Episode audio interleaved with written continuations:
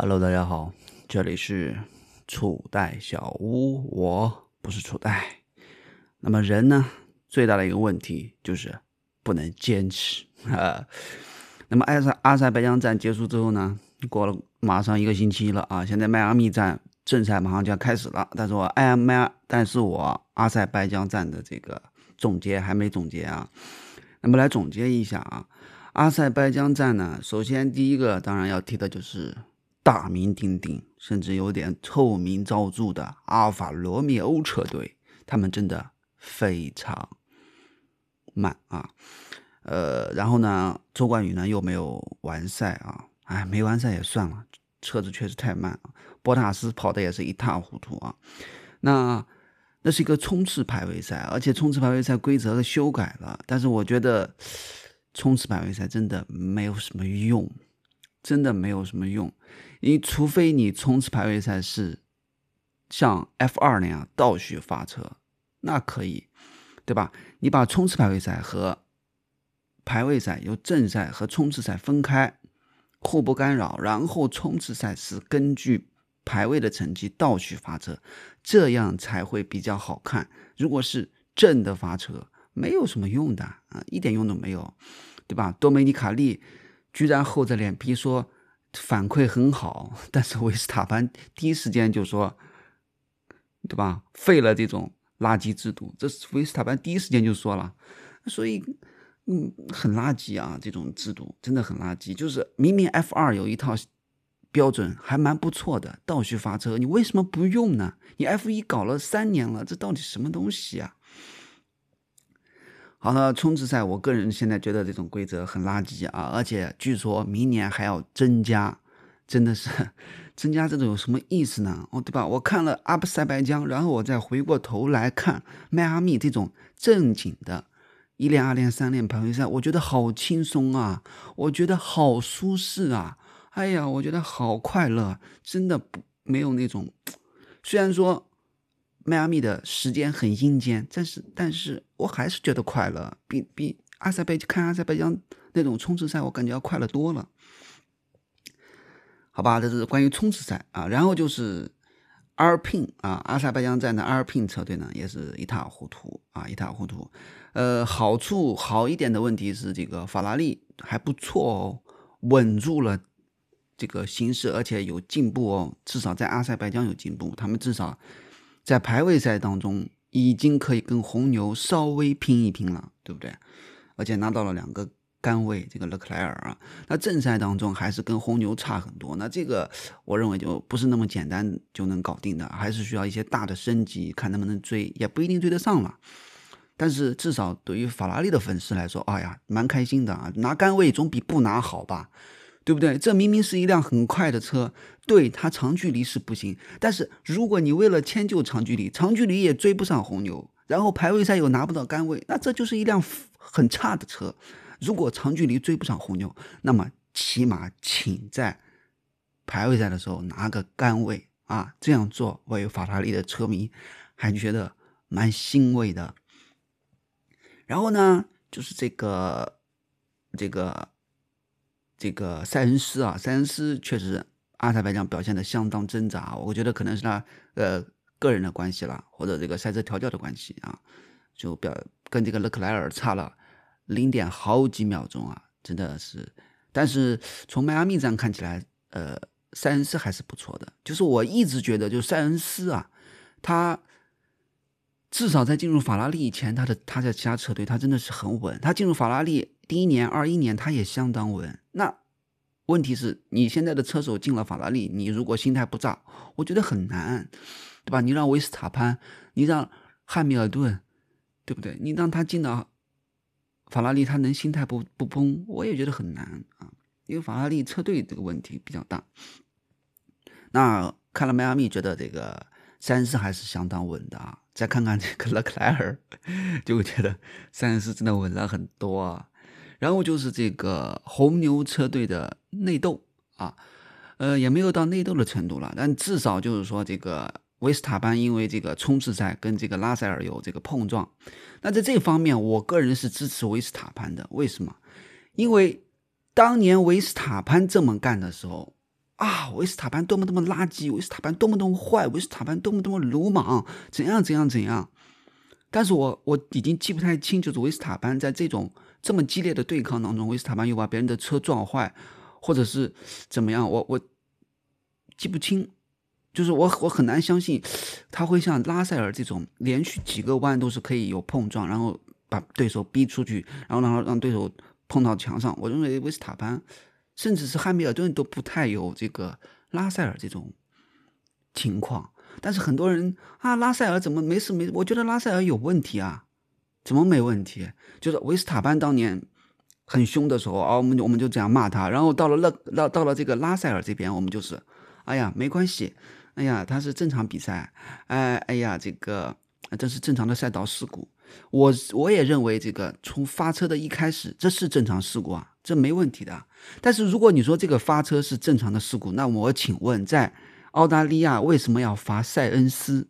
为什么塞恩斯起步就是事故就有问题就要负责，而拉塞尔把别人撞到墙上连续两次，对不对？塞而且。维斯塔潘是完全没有空间的，是拉塞尔把维斯塔潘挤在了墙上，对不对？如果这是一条开放赛道、大的赛道、永久赛道，那你把这拉这个维斯塔潘挤出去，我觉得没问题啊，对不对？但是这是一条你一挤别人就会撞墙的赛道，但是拉塞尔还是这么干，我认为是拉塞尔的问题啊。我站在维斯塔潘这一边，而且我也站在塞恩斯这一边。你对于拉塞尔的这种行为，你连个调查都没有。两人明明发生了两次碰撞，连个调查都没有，然后塞恩斯啊罚五秒，啊怎么样？呃，就必须需要这个海维斯塔潘退赛，然后你才能罚吗？我觉得国际汽联就这种规则，哎，裁判实在是太规则标准，就是裁判的判罚标准实在是非常的不一致啊，让我感觉到，哎，真的有时候感觉到有点恶心，就是我。下下下一站的判罚，我上一站立马我引我引用上一站的例子，或者引用这个赛季前两站的例子，立马就推翻了你下一站的判罚，就是你自己就打脸自己了。你你真的很烦，这种判罚标准真的很烦啊！但不得不说，这是一项商业运动了，哎，看一看就可以了，没必要太较真啊。反正我是不是很赞同拉塞尔的做法？因为你那种你你那种做法一点水平都没有，就是硬挤嘛。对不对？你跟汉密尔顿的，你维斯塔潘的不一样啊，对不对？维斯布罗斯伯格怎么说的？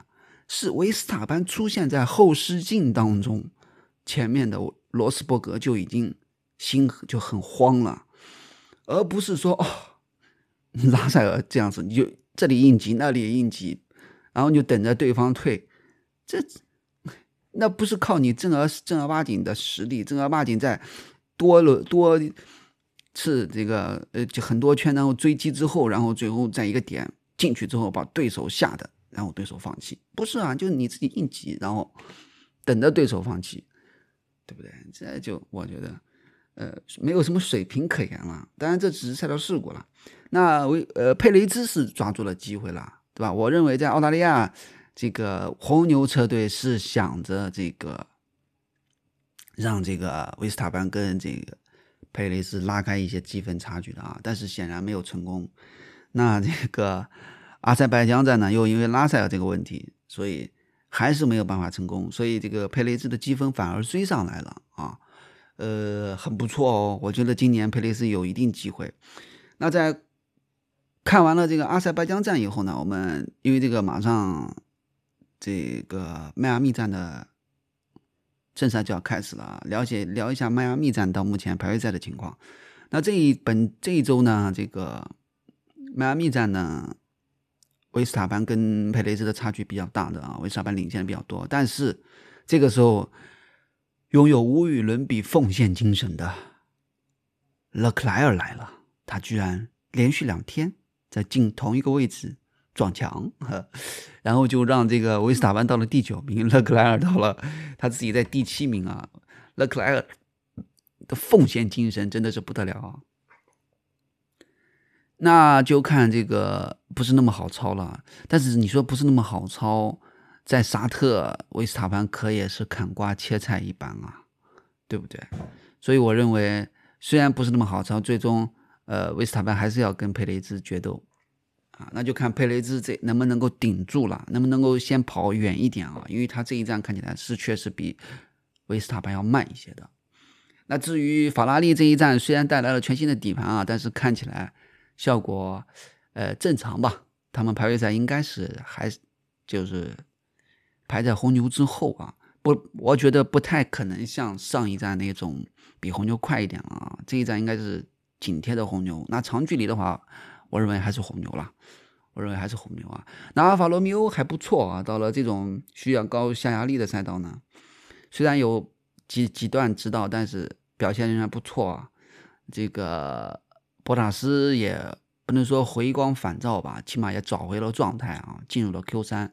那周冠宇呢是 Q 二，对，而我始终觉得周冠宇他的策略是。就是说我先跑一个打底的成绩，然后我第二圈再推，第二圈也不一定推得出来了，但是起码就，呃，周冠宇的好处就是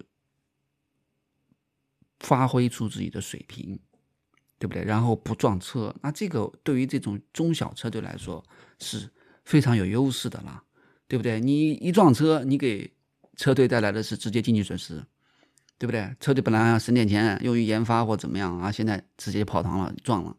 所以周冠宇这方面表现是非常不错的，就在撞车车损方面真的很少啊。当然了，他去二零二二年的修车，呃，因为英国站，所以他修车修得很贵啊。但那跟他自己没什么关系啊，他自己的表现是非常不错的啊。呃，希望他能够在未来的比赛的排位赛当中呢，呃，继续加油啊，继续加油，起码就进 Q 二吧。啊，Q 三阿罗今年这台车恐怕不是很好了，好吧？那么。鼓励自己一下，一定要坚持。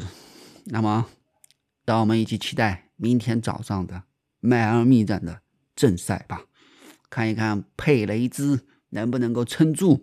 佩雷兹如果撑住了，他就会超越维斯塔潘，成为这个榜首的这个领跑积分领跑的了。那看看法拉利的正赛长距离能不能够稍微快那么一点点。那哦，对了，这个。法呃，奔驰的话看起来真的是很不稳定啊，它比法拉利还要不稳定，我感觉就是说它这一站又拉了啊，又拉了的话怎么办？他到底要不要启用 B 版车？但是法拉利是坚定了，就是他们不可能朝着红牛的方向发展，因为他们的车确实快啊，他们只是解决长距离的问题。那对于奔驰来说，他们可能。